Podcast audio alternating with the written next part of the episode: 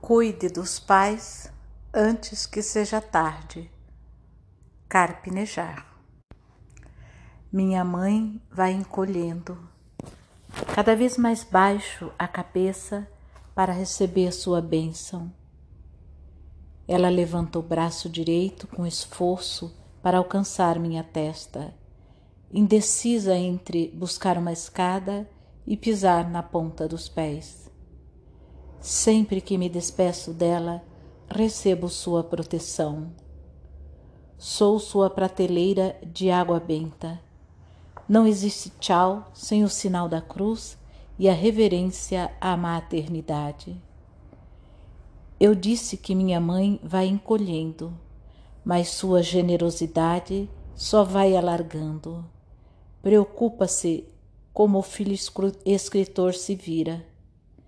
Telefona nas manhãs com a voz calma do feriado em dias úteis. Entrega semanalmente sorvete de pistache em meu apartamento, o nosso contrabando de doce. Os pais diminuem de tamanho, arqueiam as costas para serem os nossos bebês. Eu já posso dar colo para a mãe, ela já cabe em meu peito, ela já entra no berço do braços, ela já pode morar em meu ventre. Ela não tem idade, porque se misturou com a minha vida. Tão pequenina, tão amada, seu corpo se apequena, porque a alma não para de crescer. É uma criança sábia, anda em linha reta pela calçada, devagar, nunca se desviando da rota traçada. Um passarinho que poderia voar e não usa as asas para não esnobar os humanos. Um passarinho no fio elétrico invisível de Deus. Minha mãezinha, Mãezinha mesmo, o diminutivo é imensidão. Quando eu me separei aos 30 anos e voltei para a residência materna, não me senti derrotado, não me senti fracassado, não me senti humilhado. Eu me veria assim se não tivesse sua retaguarda. Eu me veria assim se não tivesse sua retaguarda. Sair de casa não é sair da família. Foi um período que finalmente pude aproveitá-la, desprovido do ranço do adolescente.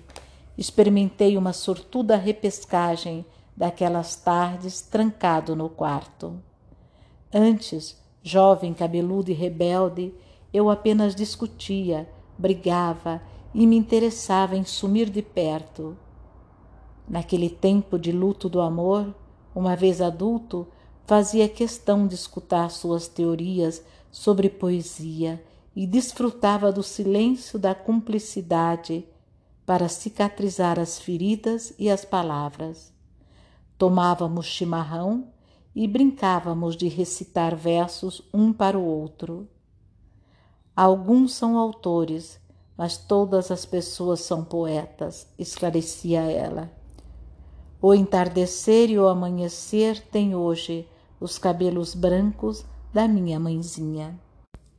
Derrota é perder quem amamos antes do fim, pelo fracasso de nossa comunicação. O resto é agradecimento. Pagamos caro por objetos retrô.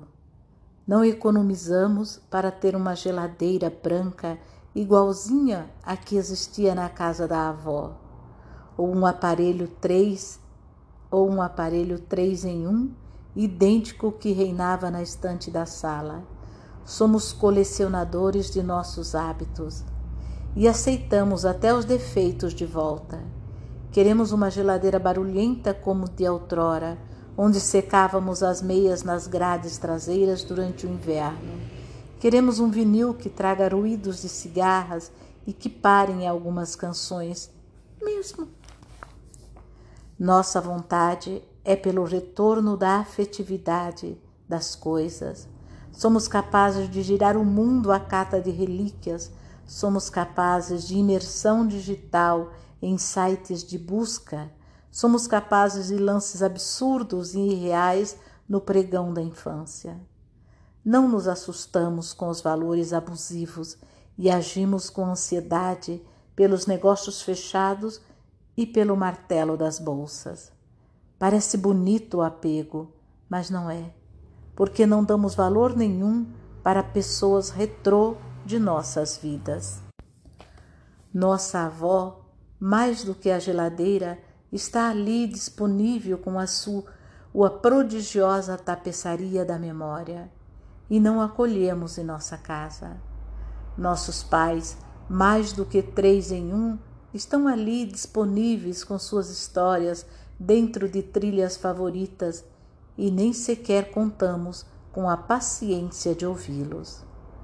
Procuramos reaver um tempo sem seus personagens principais. Acabamos nos interessando por um tempo vazio, absolutamente decorativo, e desprezamos o tempo real, vivo e biológico que corre em nossas veias e em nossos nomes. As pessoas retrô são postas de lado, abandonadas. Logo elas, loucas por atenção, reclamamos de suas falhas, naturais para a idade, para justificar um confortável distanciamento.